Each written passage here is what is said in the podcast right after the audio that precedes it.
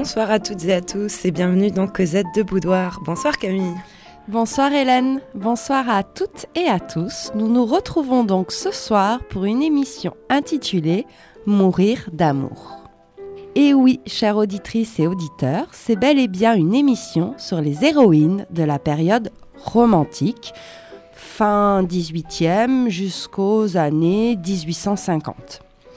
On a décidé de s'intéresser à ce thème car euh, ces représentations hein, d'héroïnes romantiques créées principalement par des hommes ancrent dans l'imaginaire collectif une certaine vision du féminin, celle de l'héroïne sacrifiée, et ça, ça nous interroge fortement. Ça t'énerve aussi Ouais, ça m'énerve. Faut le dire. voilà, ça me donne le là comme ça. Oui, parce que cette idée d'un amour absolu sans concession est encore aujourd'hui une représentation associée au féminin et héritée de cette époque. On va mettre en place à cette euh, période romantique une figure archétypale, c'est-à-dire qui est fixée vraiment dans des euh, traits caractéristiques. C'est celle d'une jeune femme sensible, contrite, au corps frêle, au teint pâle, déchirée entre ses passions et son devoir social.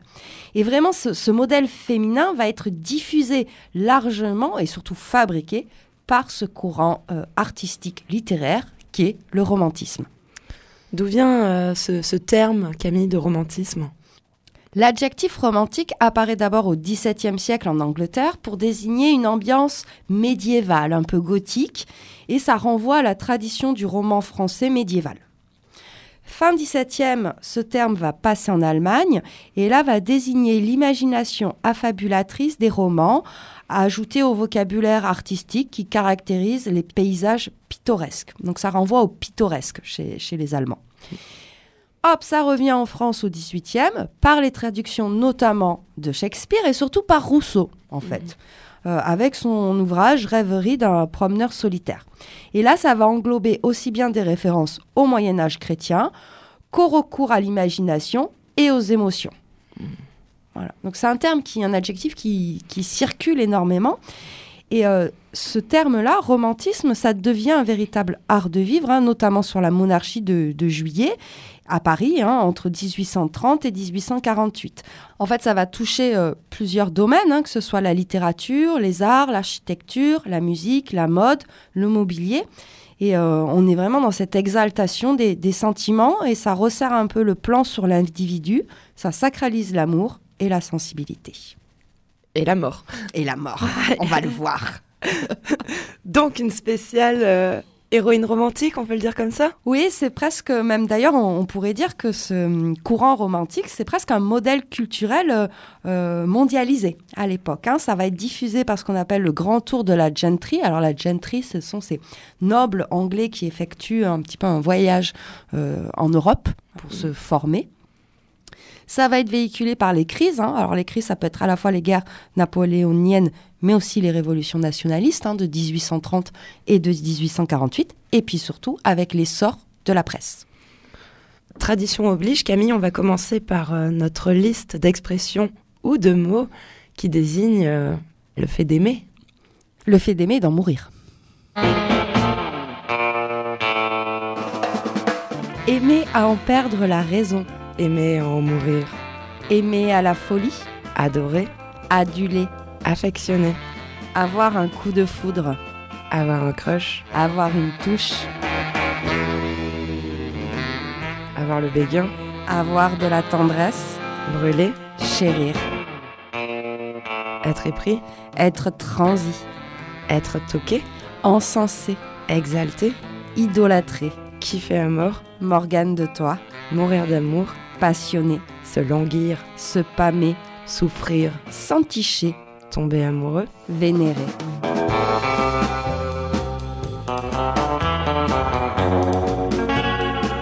Une liste de mots qui dépasse le simple 19e siècle. Oui, on a mélangé aussi, hein. il y a quelques expressions qui peuvent vous paraître anachroniques par rapport à, cette période euh, romantique, mais l'idée c'était de montrer que dans notre langue, en fait, on a euh, déjà euh, cette vision qu'on doit se sacrifier par amour et qu'on peut en mourir, et je trouve que c'est pas très positif en fait. Eh ben, Camille, tu vas justement peut-être nous faire un, petit rappel du contexte euh, historique de ce 19e siècle qui va nous intéresser euh, pendant l'émission. Oui, alors ce, 19e siècle, il, s'ouvre par euh, deux choses assez terribles. Le Code civil de Napoléon, hein, 1804, qui va véritablement enfermer les femmes dans la famille hein, et qui assoit cette domination masculine et ce patriarcat. Et puis euh, dans la médecine, on est dans cette idée de totam muler in utero, toute la femme est dans son utérus, donc une personne euh, sensible qui est gouvernée euh, uniquement par ses émotions qui la dépassent. Et donc voilà, on voit le terreau de ce romantisme qui se met en place au début du 19e siècle. Les femmes ont peu, ou pour ainsi dire, pas de droit. Oui, et c'est ce qu'on va retrouver là aussi dans les romans à ce moment-là. Alors, on a vu la femme, et là on va bien utiliser la femme parce qu'on est sur une essentialisation des femmes à ce moment-là par le romantisme. En fait, loin de libérer, euh, ce courant artistique va stigmatiser en deux groupes bien distincts les femmes. Soit il va y avoir la, la femme traîtresse, trouble, ambiguë, macabre et érotique, soit la femme pure, idéale, évanescente, victime et ou morte. La première est indépendante de l'homme et donc va lui faire peur en même temps qu'elle attire. La seconde le rassure complètement puisqu'elle est dépendante et elle pousse même à l'idéal des sentiments et il doit la protéger de toute forme d'agression. Et c'est par cette première figure que nous allons attaquer l'émission. Alors cette héroïne, elle est euh, caractérisée par des vertus attendues euh, de son genre, c'est-à-dire la chasteté, l'amour maternel, euh, le dévouement, le sacrifice. On le dit tout de suite, hein, c'est pas un modèle indépendant ni agissant. Voilà, c'est pas un, pas un sujet. C'est plutôt un objet et un objet de construction, un produit de discours qui sont évidemment porteurs d'enjeux. Et c'est là où ça peut poser problème parce qu'elle véhicule cette héroïne. Alors déjà, on va s'intéresser comment elle est physiquement. Oui, voilà. Euh, c'est toujours un petit peu le même modèle physique, hein, c'est-à-dire une physionomie pensive, la peau pâle, voire maladive, avec les, cernes sont parce que c'est la preuve d'une vie intérieure tumultueuse. Donc là, tu dis c'est cool, j'aurais eu un succès énorme à cette époque-là. Mais cette description physique vaut pour euh, la femme trouble comme euh, la femme admirable. Oui, c'est ça. Faut qu'elle ait les yeux noirs ou bleus mélancoliques, les cheveux blonds pâles ou noirs de jet, souvent dénoués et flottants. Son corps frêle est vêtu d'une robe et d'un voilage vaporeux, atemporel et blanc, qui sert plus à montrer qu'à cacher, hein, et surtout il accentue la cambrure et, les, et les formes. Elle est souvent dans la posture de la chute, c'est-à-dire elle est étendue au sol ou elle vacille on retrouve cette idée de blancheur avec euh, notamment la mise en place du ballet euh, de danse classique, hein, où on va voir apparaître tous ces tutus euh, blancs très évanescents. Bah, ça, c'est très marqué de la période romantique. Et c'est un modèle qui va être suivi par toutes les femmes bourgeoises de l'époque. J'ai l'impression qu'on introduit peut-être le côté brun de ces femmes-là. Mmh. Oui, la, brune arrive, mais voilà, c'est pour montrer euh, ce côté destin funeste. Mm. Mais euh, je pense que le mieux, c'est peut-être d'illustrer euh, cette petite description par un, extrait. Donc, on a choisi un extrait de La Dame aux camélias de Dumas fils, qui date de 1848. Il était impossible de voir une plus charmante beauté que celle de Marguerite grande et mince jusqu'à l'exagération, elle possédait au suprême degré l'art de faire disparaître cet oubli de la nature par le simple arrangement des choses qu'elle revêtait. Son cachemire, dont la pointe touchait à terre, laissait échapper de chaque côté les larges volants d'une robe de soie, et l'épais manchon qui cachait ses mains et qu'elle appuyait contre sa poitrine était entouré de plis si habilement ménagés que l'œil n'avait rien à redire si exigeant qu'il fût, au contour de ses lignes. La tête, une merveille, était l'objet d'une coquetterie particulière. Elle était toute petite, et sa mère, comme dirait de Musset, semblait l'avoir faite ainsi, pour la faire avec soin. Dans un ovale d'une grâce indescriptible, mettait des yeux noirs, surmontés de sourcils d'un arc si pur qu'il semblait peint, voilait ses yeux de grands cils qui, lorsqu'ils s'abaissaient, jeter de l'ombre sur sa teinte rose des joues. Tracer un nez fin, droit, spirituel, aux narines un peu ouvertes par une aspiration ardente vers la vie sensuelle. Dessiner une bouche régulière dont les lèvres s'ouvraient gracieusement sur des dents blanches comme du lait, colorer la peau de ce velouté qui couvre les pêches qu'aucune main n'a touchées, et vous aurez l'ensemble de cette charmante tête. Les cheveux noirs comme du jet, ondés naturellement ou non, s'ouvraient sur le front en deux larges bandeaux et se perdaient derrière la tête, en laissant voir un bout des oreilles, auxquels brillaient deux diamants d'une valeur de quatre à cinq mille francs chacun. Comment sa vie ardente laissait-elle au visage de Marguerite l'expression virginale, enfantine même, qui le caractérisait? C'est ce que nous sommes forcés de constater sans le comprendre. Donc on retrouve bien les caractéristiques hein, de ce que nous avons énoncé dans cette description, c'est-à-dire les yeux noirs, la peau pâle, le regard euh, fatigué et cet aspect très virginal néanmoins. Alors ce teint diaphane, c'est aussi l'expression d'un état du corps et de l'âme, cette fragilité et précarité du destin de l'héroïne. Ça évoque la maladie, voire la mort, hein. on parle même de belle morte hein, chez les héroïnes euh, romantiques. Et puis on a une sorte d'ambivalence entre cette apparence de pureté et cet érotisme un peu froid. Cet idéal féminin va prendre une allure presque religieuse. Euh, elle est souvent représentée de manière inaccessible, cette héroïne, c'est ce qui en fait aussi son érotisation. Et euh, quand on travaillait sur cette émission, tu me parlais de Stendhal. Mm. Oui, cette espèce d'admiration, elle est inaccessible. Et puis de toute façon, une fois qu'elle va mourir, ah bah, elle sera aussi inaccessible. Elle reste inaccessible. D'autant plus si elle est morte, parce qu'elle est hors de portée et elle ne vit qu'à travers le souvenir qui la sacralise. Donc elle t'appartient totalement une fois qu'elle est morte, en fait.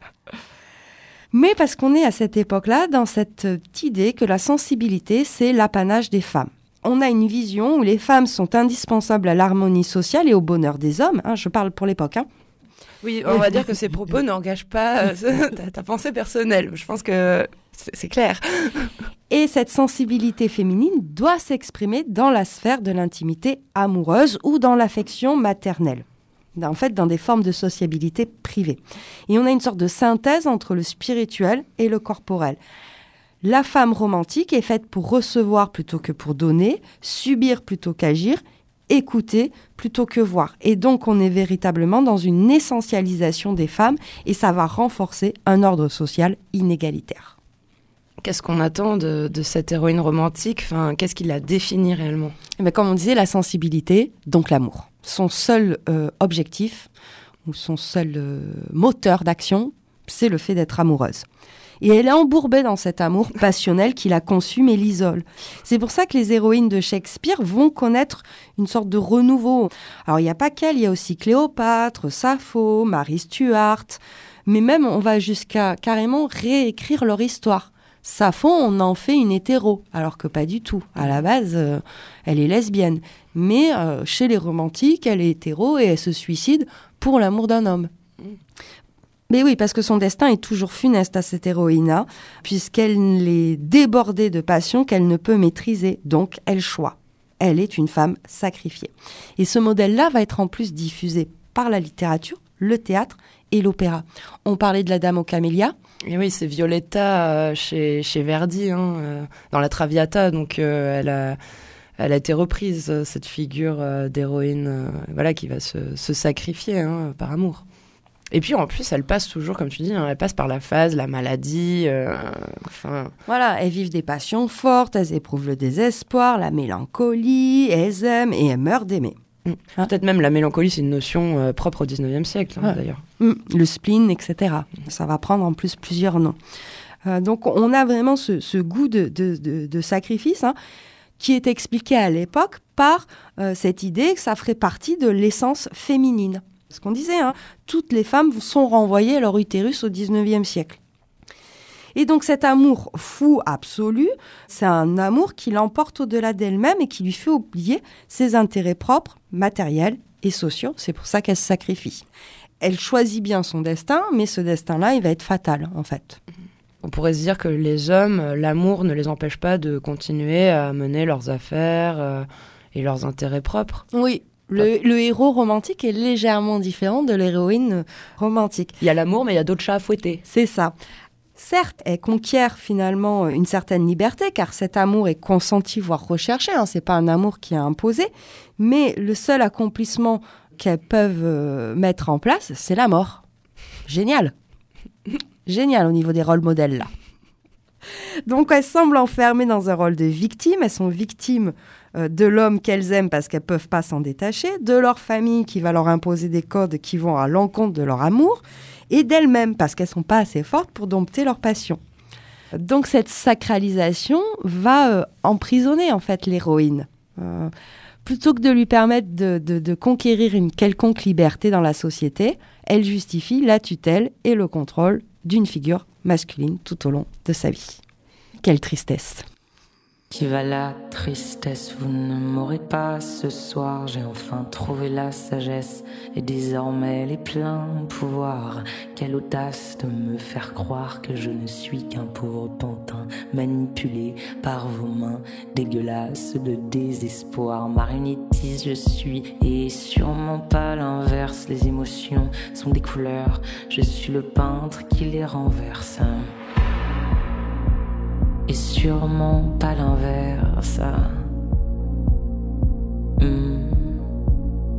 Qui va la tristesse? Vous ne m'aurez pas ce soir. J'ai enfin trouvé la sagesse et désormais les pleins pouvoirs. Quelle audace de me faire croire que je ne suis qu'un pauvre pantin manipulé par vos mains dégoulinantes de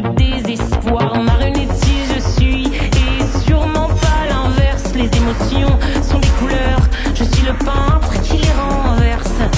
Marionnettiste je suis et sûrement pas l'inverse. Ah, hmm. Hmm, hmm. Ah, Qui va là Qui va là Hmm, Qui va là Ça, ça, ça c'est pas moi. Mais qui va là Mais, mais, mais, mais, mais qui va là Qui va là Tristesse, dégage de là. Marionnettiste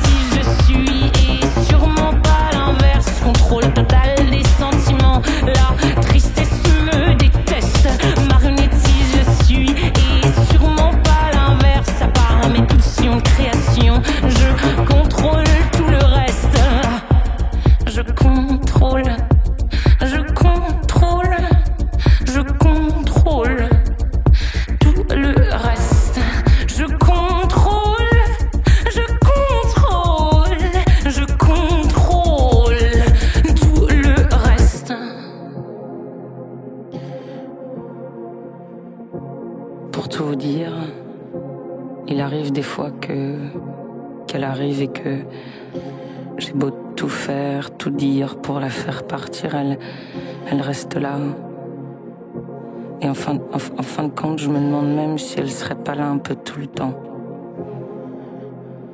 Tristesse est là et. Tristesse. Marionnette, on est.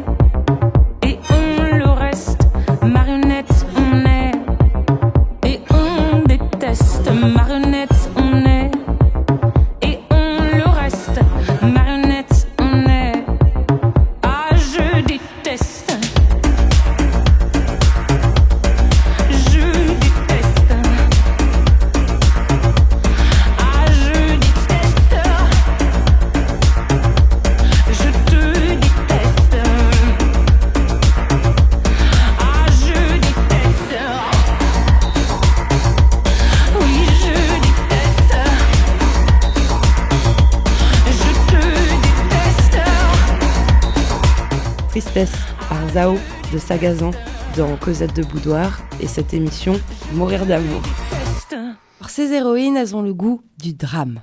Toute l'intrigue va être concentrée autour des sentiments du personnage et surtout autour de son destin tragique qui est lié à un amour absolu et impossible. Donc, ces héroïnes, elles sont maintenues dans une condition effacée de la passion amoureuse qui peut être émancipatrice et porteuse de liberté, mais pas chez elles, puisque cette passion amoureuse les conduit vers la mort, la folie ou l'entrée au couvent.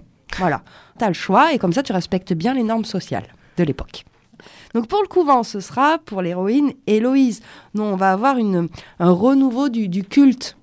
Euh, Héloïse Abélard, hein, Ouais. voilà. Ça va être aussi pour la folie euh, Jeanne de Castille ou Ophélie, hein, héroïne shakespearienne. La mort, ben, Juliette, Roméo et Juliette, Sappho, Atala, Destin funeste, Marie de Bourgogne. Euh, on va avoir aussi celles qui sont assassinées, comme Desdémone. Et puis les reines exécutées, là on les compte plus. hein. donc grand retour de Marie Stuart et de Jeanne d'Arc aussi, qui va incarner en plus une ferveur patriotique. Alors ces héroïnes, on va, euh, er- on va les chercher dans le passé. La littérature fait ça régulièrement. oui, et mais là, on, on les présente de manière un petit peu différente. C'est-à-dire que, par exemple, dans la peinture, elles vont être systématiquement figurées dans des poses lascives, drapées, allongées, défaillantes ou à l'agonie. C'est-à-dire qu'on va les représenter dans un instant suspendu, celui qui précède tout juste la mort, qui concentre toute l'attention.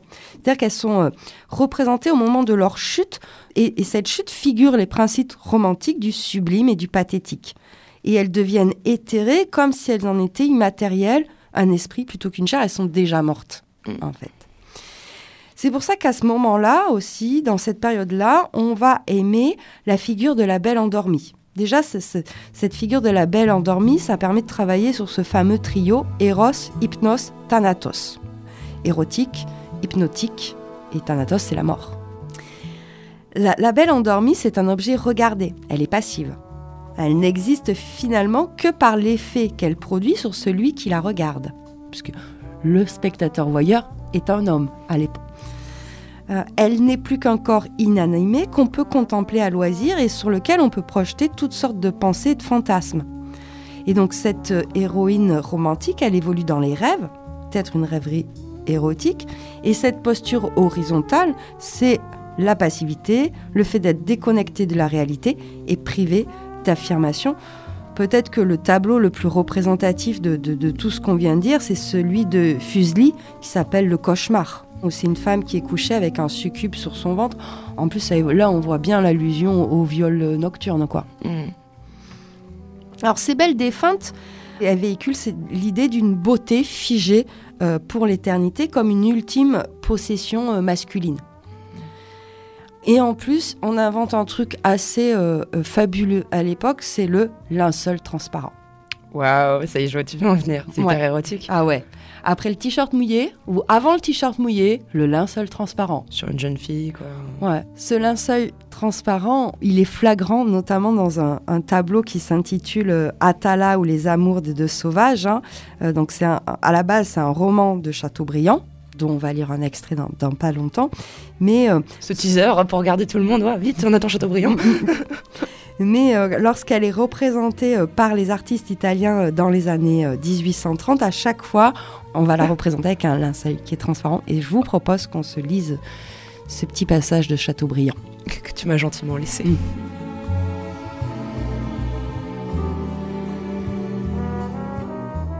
Atala était couché sur un gazon de sensitif des montagnes. Ses pieds, sa tête, ses épaules et une partie de son sein étaient découverts. On voyait dans ses cheveux une fleur de magnolia fanée. Ses lèvres, comme un bouton de rose cueilli depuis deux matins, semblaient languir et sourire. Dans ses joues d'une blancheur éclatante, on distinguait quelques veines bleues. Ses beaux yeux étaient fermés, ses pieds modestes étaient joints, et ses mains d'albâtre pressaient sur son cœur un crucifix d'ébène. Le scapulaire de ses vœux était passé à son cou. Elle paraissait enchantée par l'ange de la mélancolie et par le double sommeil de l'innocence et de la tombe. Je n'ai rien vu de plus céleste. Quiconque eût ignoré que cette jeune fille avait joui de la lumière aurait pu la prendre pour la statue de la virginité endormie. Le religieux ne cessa de prier toute la nuit. J'étais assis en silence au chevet du lit funèbre de mon Atala. Que de fois durant son sommeil j'avais supporté sur mes genoux cette tête charmante. Que de fois je m'étais penché sur elle pour entendre et pour respirer son souffle. Mais à présent, aucun bruit ne sortait de ce sein immobile, et c'était en vain que j'attendais le réveil de la beauté. La lune prêta son pâle flambeau à cette veillée funèbre. Elle se leva au milieu de la nuit, comme une blanche vestale qui vient pleurer sur le cercueil d'une compagne. Bientôt, elle répandit dans les bois ce grand secret de mélancolie qu'elle aime à raconter aux vieux chênes et aux rivages antiques des mers.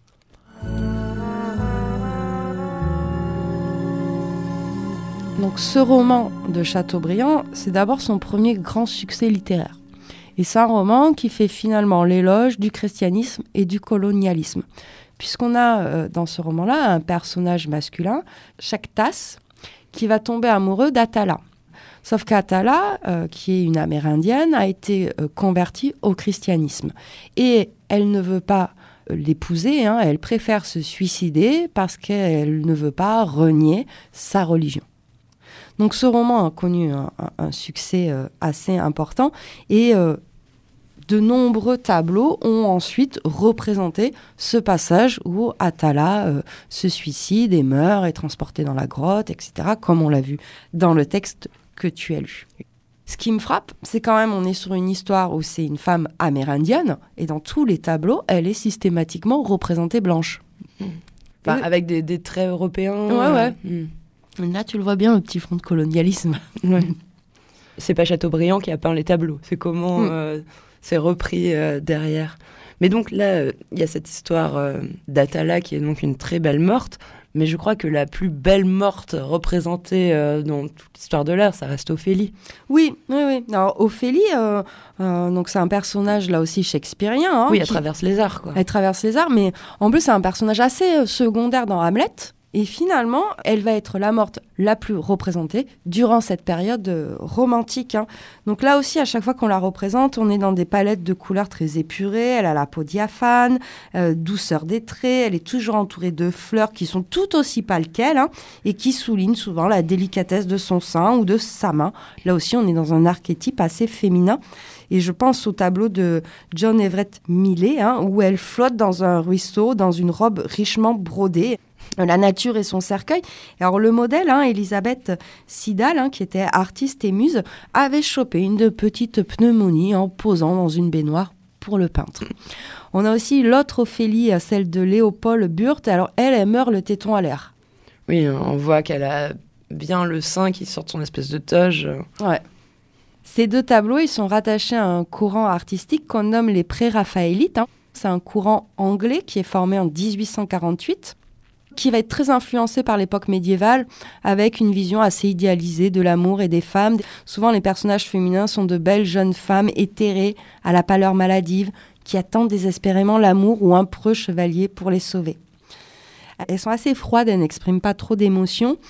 En fait, sous le prétexte de dénoncer la rigidité des, normes de, leur époque, les pré-raphaélites ont enfermé les femmes qui peignaient dans une froideur digne, un peu de comme une statue en fait. Elle, reste idéalisée, donc elle reste une entité pure et sacrée, intouchable et inviolable.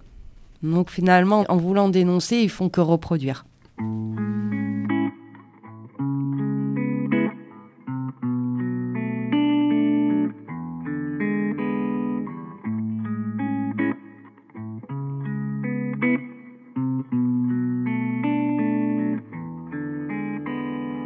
Wondering eyes. I see them all the time while we roam east to west. Just for you in my Sundays best. Do those looks mean much more? Cause you're so far from home. Mm, the crack in your eye invited all of this light. I know you're the type to tip waiters with all your emotions. But don't you forget, so you crawl into my bed.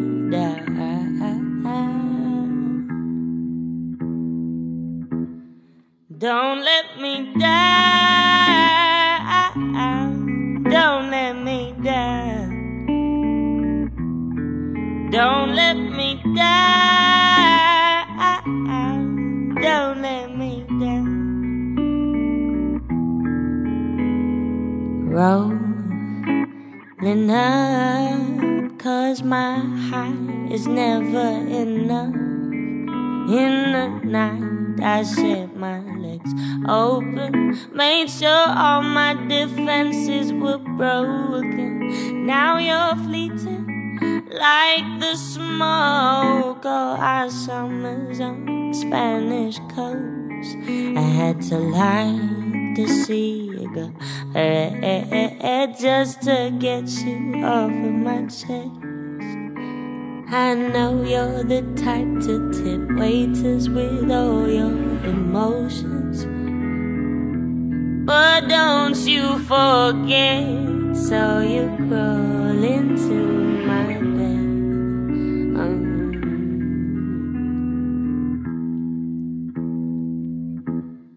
don't let me die.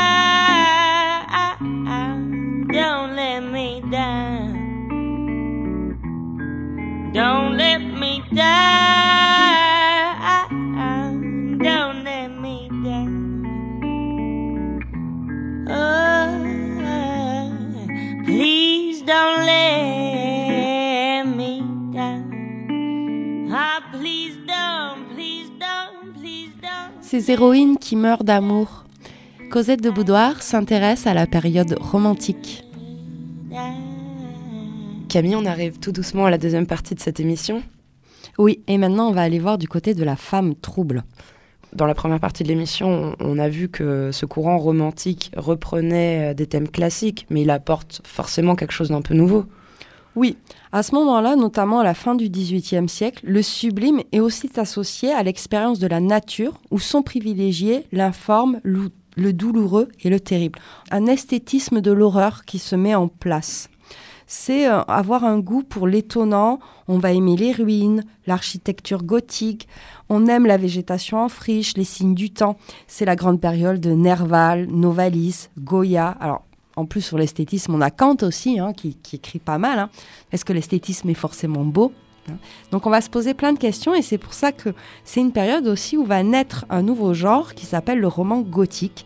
Et c'est des romans qui sont souvent caractérisés par euh, des châteaux, des monastères décrépits, des souterrains inquiétants, propices aux visions nocturnes, aux fantômes, aux crimes ténébreux. On va avoir vraiment un développement de la poésie de cimetière, voire un certain érotisme mortuaire. Et pour Sade, en fait, ce genre du roman gothique est né euh, en réaction en fait à la violence de la Révolution française. En fait, c'est l'intégration de la violence de, la, violence, ouais. ouais, Qui fait qu'on la reprend, cette violence. euh, et qu'elle ressort dans la littérature euh, de, de cette période-là, euh, fin 18e, début 19e. Et là, il faut partir du côté des Anglaises. Ah Ben ouais, il faut partir du côté de Anne Radcliffe parce que c'est peut-être celle qui invente le genre et qui est peut-être la plus représentative de ce genre du roman gothique. Le morbide autour d'une tasse de thé. Oui, tout à fait. Ben D'ailleurs, on va tout de suite se lire un petit passage des mystères du château d'Udolphe. Voilà Udolphe, dit Montoni, rompant le silence qu'il gardait depuis plusieurs heures. Émilie regarda le château avec une sorte d'effroi. Le style gothique et grandiose de son architecture, ses hautes et vieilles murailles grises, faisaient de ce géant de pierre un objet imposant et terrible. La clarté du soleil couchant, s'affaiblissant peu à peu, ne répandit bientôt plus sur les murs qu'une teinte empourprée, qui, s'effaçant à son tour, laissa le château, les montagnes et les forêts environnantes dans la plus profonde obscurité. Cette masse isolée semblait dominer toute la contrée. Plus la nuit devenait sombre, plus ces tours élevées paraissaient menaçantes. Émilie ne cessa de l'examiner, jusqu'à ce que l'épaisseur du bois, dans lequel les voitures commençaient à s'engager, lui en intercepta la vue. Ces immenses forêts, que l'esprit troublé d'Émilie peuplait d'images effrayantes, ne semblaient propres qu'à servir de refuge aux bandits. À la fin, les voitures atteignirent une plateforme et se trouvèrent aux portes du château. Le son prolongé de la cloche d'entrée augmenta encore les alarmes d'Émilie. Pendant qu'on attendait l'arrivée d'un domestique pour ouvrir ces portes formidables, elle se mit à considérer l'édifice. Les ombres dont il était enveloppé ne lui permirent guère d'en discerner que les murailles épaisses et la hauteur effrayante. La porte devant laquelle elle était arrêtée avait des dimensions gigantesques. Deux fortes tours, surmontées de tourelles et bien fortifiées, en défendaient l'approche. Au lieu de bannières, on voyait flotter sur les pierres disjointes de longues herbes et des plantes sauvages qui prenaient racine dans les ruines et semblaient croître à regret au milieu de la désolation générale. Les tours étaient reliées par une courtine crénelée munie de casemates. En haut de la voûte était suspendue une herse d'un poids énorme. De cette porte partaient de droite et de gauche les murs des remparts qui allaient rejoindre d'autres tours en suivant le bord du précipice. Mais ces murailles, ruinées en beaucoup d'endroits, laissaient voir, aux dernières clartés du soleil couchant, les traces des ravages qu'avait fait la guerre. Tout le reste était enseveli dans l'ombre. Tandis qu'Émilie observait ce premier aspect, déjà si terrible, elle entendit des pas derrière les portes, et bientôt les verrous furent tirés. Un ancien serviteur du château parut ensuite et poussa avec effort les lourds battants pour laisser passer son maître. Pendant que la voiture roulait avec fracas sous les voûtes, le cœur d'Émilie se serra comme si elle entrait dans une prison. Une sombre cour qu'elle traversa semblait confirmer cette idée sinistre, et son imagination évoqua encore plus de sujets de terreur que sa raison ne lui en présentait. Le romantisme est dans Cosette de Boudoir avec l'émission Mourir d'amour. Merci Camille pour euh, cette euh, lecture, que ce soit euh, ce roman Les mystères du château du Dolph ou l'écriture d'Anne Radcliffe. Qu'est-ce que ça représente en termes d'intérêt littéraire au XIXe siècle?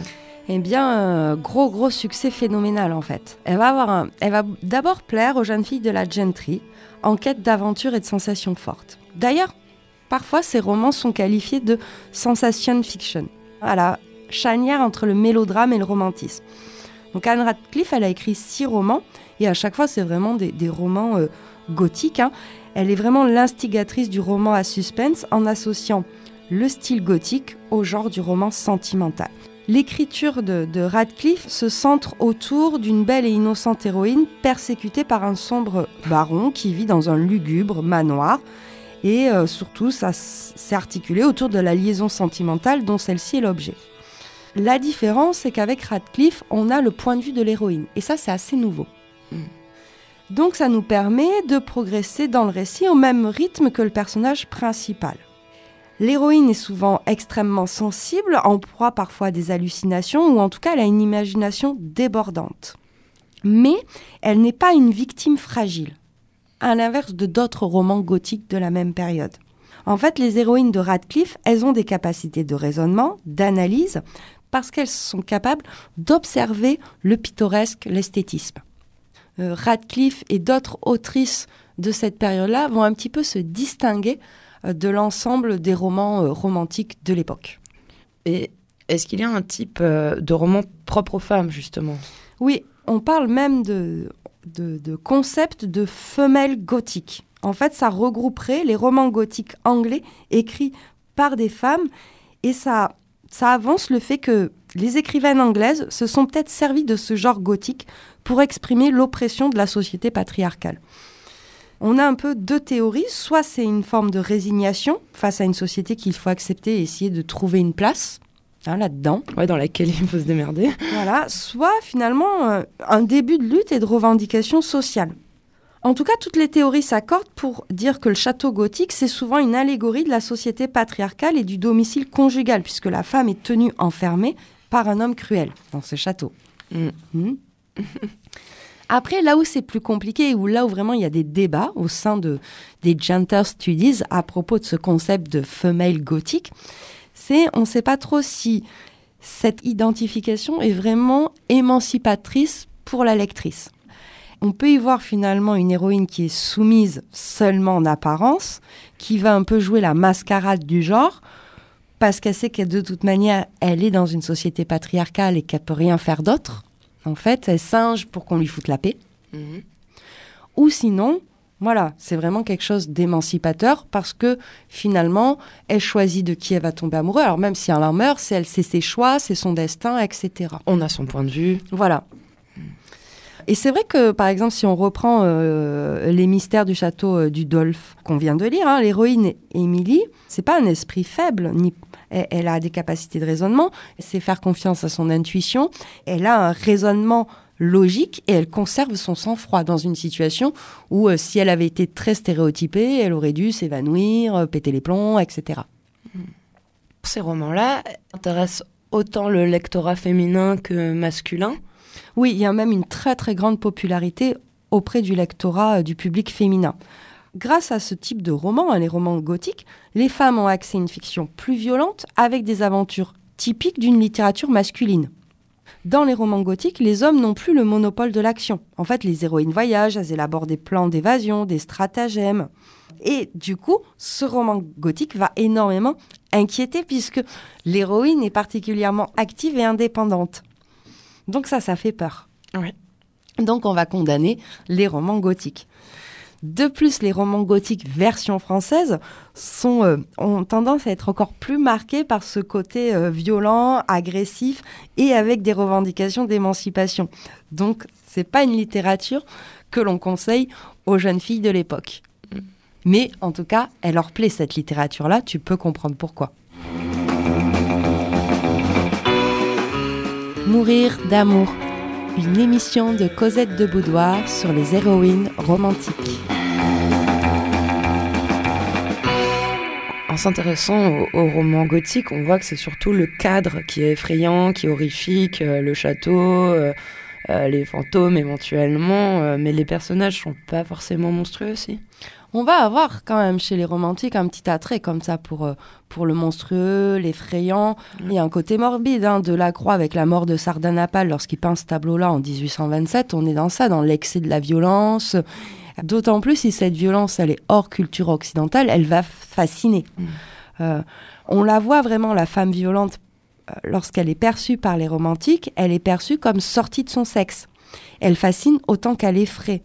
Euh, les mères infanticides, les meurtrières, elles vont cristalliser une folie. C'est pour ça qu'on aime aussi Médée, on aime la figure de Cléopâtre avec ce, destin de souveraine voluptueuse qui, euh, dépourvue de moralité, qui crée un Orient féerique, sensuel, violent et despotique. Et tout ça, c'est des constructions. Alors, dans ces figures un peu orientales qui vont euh, circuler dans- durant cette période romantique, on a Cléopâtre, mais aussi on a Didon, euh, qui est perçu comme voilà aussi aphrodisiaque, fatal, euh, et c'est un Orient de luxe et de luxure où on fabrique énormément de clichés euh, qui vont perdurer tout au long du 19e. تتذكري لما قلتي لي انك رح تتزوجيني بلا فلوس وبلا بيت تتذكري كنت تحبيني مع اني مش داخل دينك. تذكري كيف كنا هيك. تذكري لما أمك شفتني نايم بيت أختك قالت لي انسى عنك. واتفقنا نضلنا هيك بلا دور وطنطنت بلا كرافات وصبحية. لما لاقين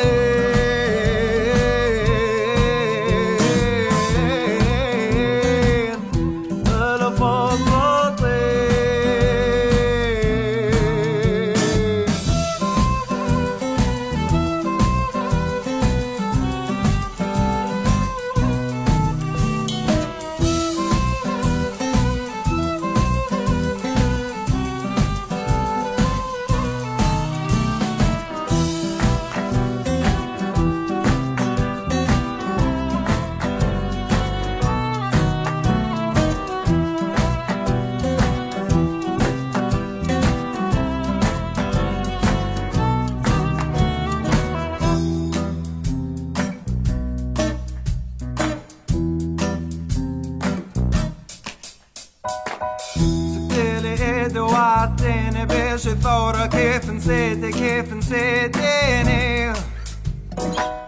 ومشطي لي شعري وبعدتني عالدوام كيف بتمشطي مشطيني سكتلي ايدي وعدتني بيش الثورة كيف نسيتي كيف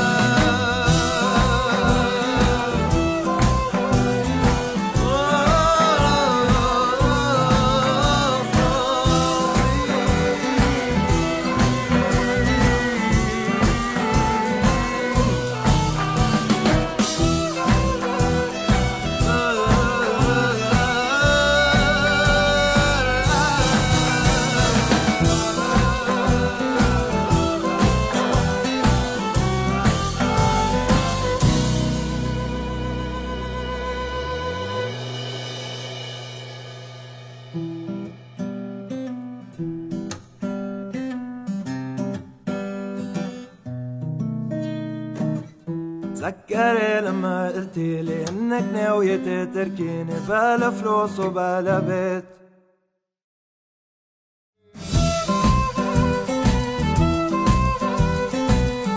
Mashrou Leila dans cette émission Cosette de Boudoir, Mourir d'amour.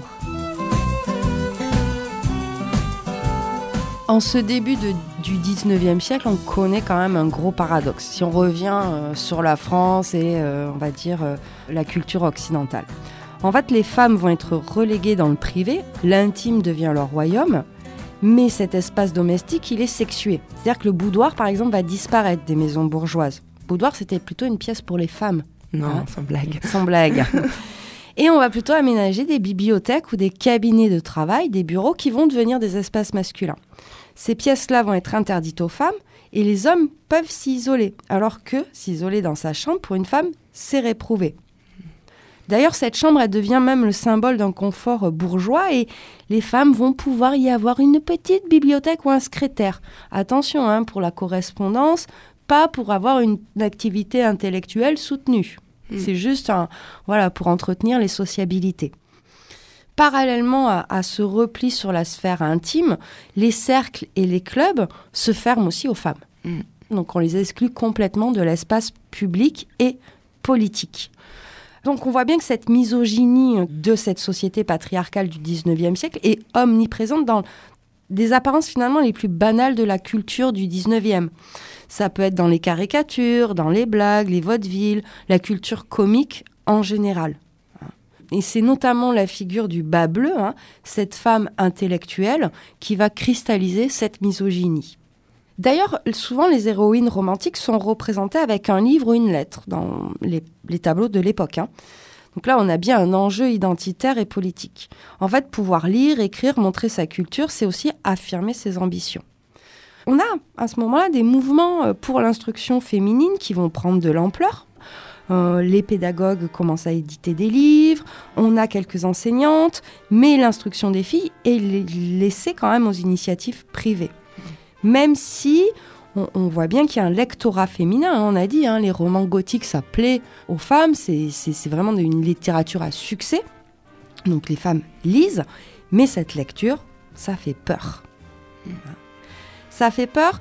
Alors c'est d'abord les couches supérieures hein, qui vont commencer à être instruites, puis après les, les couches plus populaires. Et plus tu descends dans les couches populaires, plus ça fait peur. Il ne faut pas que les pauvres réfléchissent trop. D'autant plus si elles sont des femmes. Ouais. Lire, c'est vraiment une affaire personnelle. hein, euh, et euh, on va avoir de nombreux médecins, clercs et moralistes qui vont s'interroger est-ce que tous les livres sont bons à lire pour les femmes? En effet, les lectrices sont jugées fragiles, soumises aux influences extérieures. Elles seraient trop sensibles, elles n'arriveraient pas à maîtriser leurs émotions et puis elles seraient laissées aveuglées par euh, leur imagination. Ça va les corrompre, en fait, tout simplement. Oui, c'est le thème des lectrices exaltées. Et, et- et en fait, c'est Emma Bovary. Ah bah, pour parler d'Emma Bovary, tu parlais du secrétaire juste avant.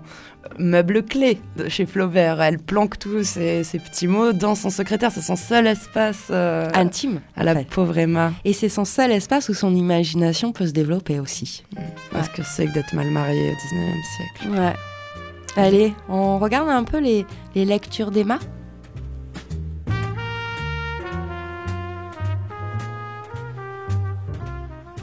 Ce n'était qu'amour, amant, amante, dames persécutées s'évanouissant dans des pavillons solitaires, postillons qu'on tue à tous les relais, chevaux qu'on crève à toutes les pages, forêts sombres, troubles au cœur, sermons, sanglots, larmes et baisers, nacelles au clair de lune, rossignols dans les bosquets, messieurs, braves comme des lions, doux comme des agneaux, vertueux comme on ne l'est pas, toujours bien mis, et qui pleurent comme des urnes. Pendant six mois, à 15 ans, Emma se graissa donc les mains à cette poussière des vieux cabinets de lecture. Avec Walter Scott, plus tard, elle s'éprit de choses historiques, rêva bahut, salle des gardes et ménestrel. Elle aurait voulu vivre dans quelques vieux manoirs, comme ces châtelaines au long corsage qui, sous le trèfle des ogives, passaient leurs jours, le coude sur la pierre et le menton dans la main, à regarder venir au fond de la campagne un cavalier à plumes blanches qui galope sur un cheval noir. Elle eut dans ce temps-là le culte de Marie Stuart et les vénérations enthousiastes à l'endroit des femmes illustres ou infortunées.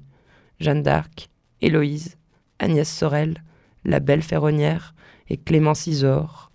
Pour elle, se détachaient comme des comètes sur l'immensité ténébreuse de l'histoire, où saillissaient encore ça et là, mais plus perdus dans l'ombre et sans aucun rapport entre eux.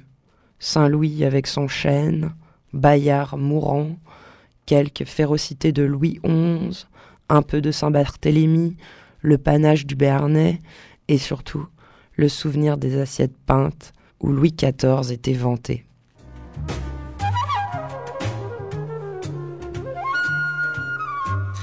Donc ici, on voit bien qu'Emma, elle a été biberonnée aux lectures de romans sentimentaux. Et c'est ce qui va entraîner son imagination débordante, c'est cette idée de, d'amour, passion, et qui va l'amener à sa perte. Pauvre Emma. Donc oui, cette période romantique, c'est ce qui va mettre en avant le roman euh, sentimental. Alors c'est pas un genre nouveau, hein, on le connaissait notamment lorsque c'était des romans épistolaires, mais là vraiment il va monter en puissance et il va mélanger mélodrame, rebondissement et dénouement spectaculaire. Et là, on va avoir une mise en garde collective contre ces romans? Ouais, est-ce que Camille, euh, on parlait de romans euh, gothiques écrits par des femmes, est-ce que finalement ces romans euh, sentimentaux sont aussi écrits par des femmes? Ben oui, on a quelques noms hein, comme ça qui, qui, sont passés hein. Claire de Duras, Germaine de Stel, Félicité de Genlis, Sophie Gay, Georges Sand. Donc on a beaucoup de noms féminins qui sont rattachés au roman sentimental parce que ça relève d'une construction culturelle. culturelle. En fait, les femmes auraient un don naturel pour parler d'amour et d'écrire des sentiments plus ce serait une forme romanesque assez facile. Mais en fait, tout ça, c'est des stéréotypes, une fois de plus. Parce qu'il existe des hommes qui écrivent des romans sentimentaux, comme Benjamin Constant. Ah, on va le balancer, lui aussi. Ouais, ouais, ouais. Il incarne ça euh, à fond, quoi, les, sentiments. Euh.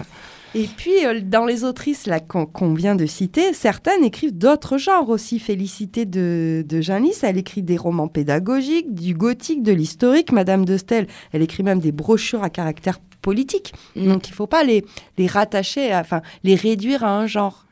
Et ça, je pense que c'est l'histoire qui s'est chargée de les réduire. C'est ça. Comme tu disais, c'est l'histoire. Si on prend l'exemple de Sophie Cotin, en fait, Sophie Cotin, c'est une célébrité à l'époque, mais énorme. Au début du 19e Ouais, mais un truc de fou. Mais aujourd'hui, plus personne la connaît. Alors que ses romans sentimentaux ont connu des succès de dingue. Mais l'histoire a fait qu'on ne l'a pas retenue. Alors, Ok, hein, euh, c'était très classique. Ce qu'elle écrivait, c'est à chaque fois des héroïnes qui se sacrifient à leur désir et à la pureté morale, mais qui évoluaient autour au sein d'histoires complexes, riches en rebondissements et en émotions, qui surmontaient tous les obstacles jusqu'à leur mort. On a bien retenu Chateaubriand, pourquoi pas elle? Oui, j'ai envie de te dire Dumas, qui était vraiment extrêmement euh, populaire. Et même si on lit plus Dumas mm. aujourd'hui, ça pourrait être sensiblement la même chose, même si on, ne lit pas trois romans euh, de Sophie Cotin par jour. c'est ça.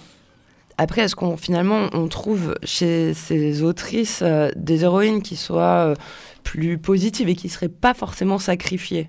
Mm. Alors les héroïnes positives, autonomes, voyageuses et subversives sont à chercher du côté de chez Sand finalement. C'est Sand qui va faire des héroïnes qui font triompher leur objectif. Ça peut être leur mariage, comme Edmé dans Montprat. Ça peut être la réussite artistique, Lucretia. Sociale, Nanon. Politique, Consuelo.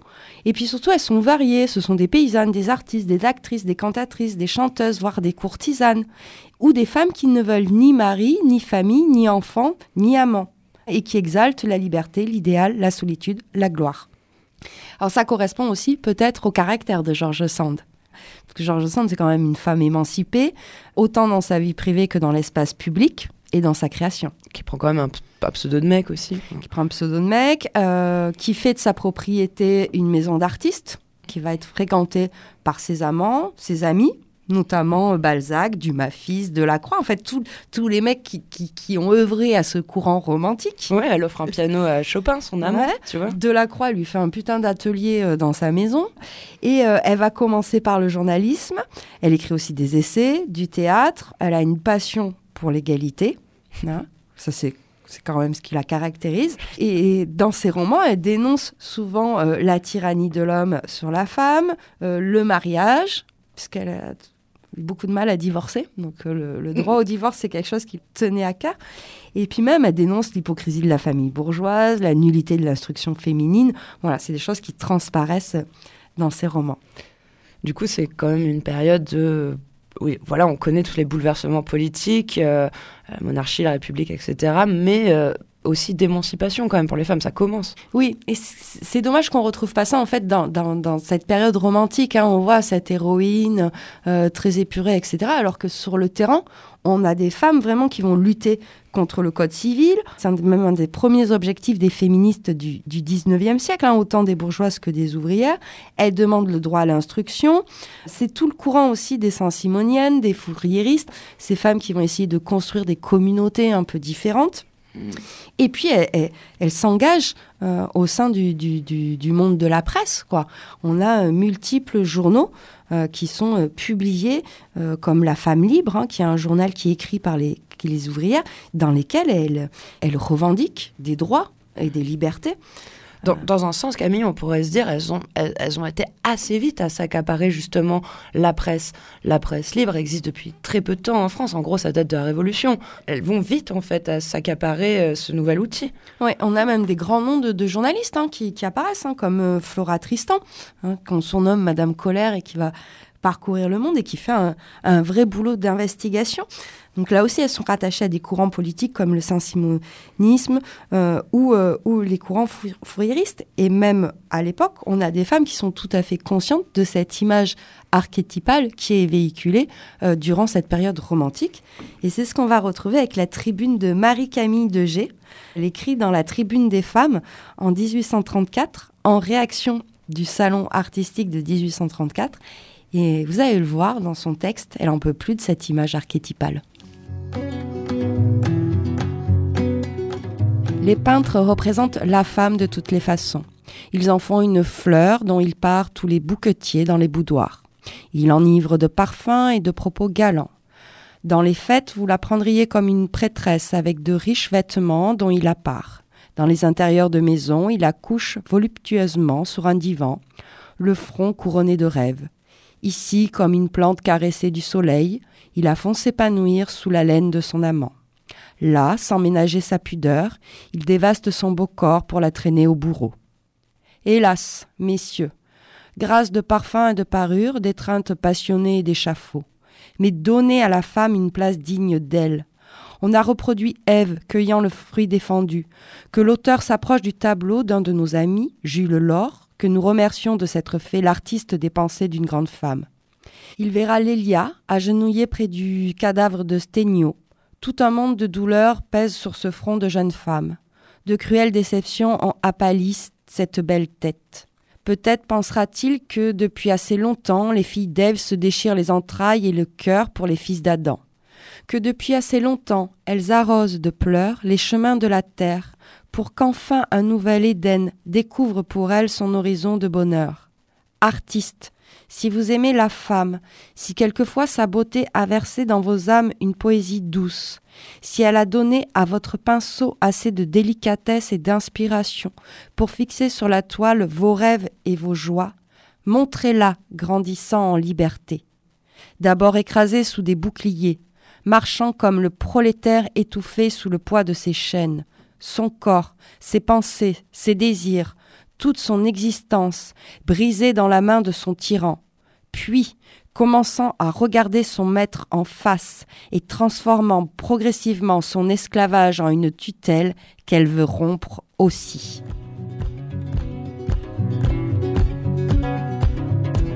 Merci Camille pour euh, cette petite euh, lecture. Ouais, je trouve que ça conclut très bien cette émission. Euh, puisque dès euh, au moment même où naît cette figure archétypale, tout de suite, on a des femmes qui vont la dénoncer parce qu'elles sentent bien que ce qui est véhiculé, bah, c'est plutôt euh, négatif. Elles risquent de les enfermer aussi. Ouais. Donc c'est ça, cette période romantique, c'est la mise en place d'une figure type avec une répétition de motifs, une figure pâle qui donne tout l'espace aux projections. Et d'ailleurs, encore aujourd'hui, beaucoup de productions culturelles placent rarement les femmes amoureuses en position de sujet autonome. On est encore dans cette idée-là de l'héroïne sacrifiée dans les comédies euh, romantiques. Alors des fois, elle en meurt pas, hein, elle en meurt plus, mais on est quand même dans quelque chose d'assez passif en fait. Elle est quand même pas autonome forcément. Non. Alors cette émission a été pour moi aussi un, moyen de déconstruire certains préjugés que j'avais sur cette période romantique détestable. C'est qu'il existe quand même un truc qui s'appelle le roman gothique et c'est pas trop mal ce qui s'y passe. C'est-à-dire que ça a quand même été une source d'inspiration et d'affirmation pour les femmes du 18e et surtout du 19e siècle qui a permis en fait de porter des personnages féminins forts, d'exprimer des détresses psychologiques d'une bonne partie des femmes. Euh, entre l'enfermement et le mensonge perpétuel. Donc elles avaient un genre qui leur permettait une plus grande liberté d'expression que le roman sentimental, notamment sur le registre de la violence. Donc maintenant tu vas lire des petits romans gothiques en buvant du thé. C'est ça. Alors cette émission a été préparée avec Imparfaite de Ludivine Gaillard, Héroïne romantique, le catalogue d'exposition du musée de la vie romantique, Le sentiment de soi de Georges Vigarello et Histoire de la beauté, Qu'est-ce que le romantisme d'Alain Vaillant et le mémoire de Juliette Rouillère, femme, auteure et lectrice de romans gothiques en Angleterre et en France de 1760 et 1830. Et il est passionnant ce mémoire. Très bien, merci beaucoup Camille. On retrouve comme d'habitude Cosette de Boudoir sur les bonnes plateformes et les réseaux. Mmh, et moi, je vais aller m'enfermer dans mon château. Dans ton donjon. et je vous souhaite une bonne soirée. Très bonne soirée à toutes et tous. On se retrouve le mois prochain. Ciao.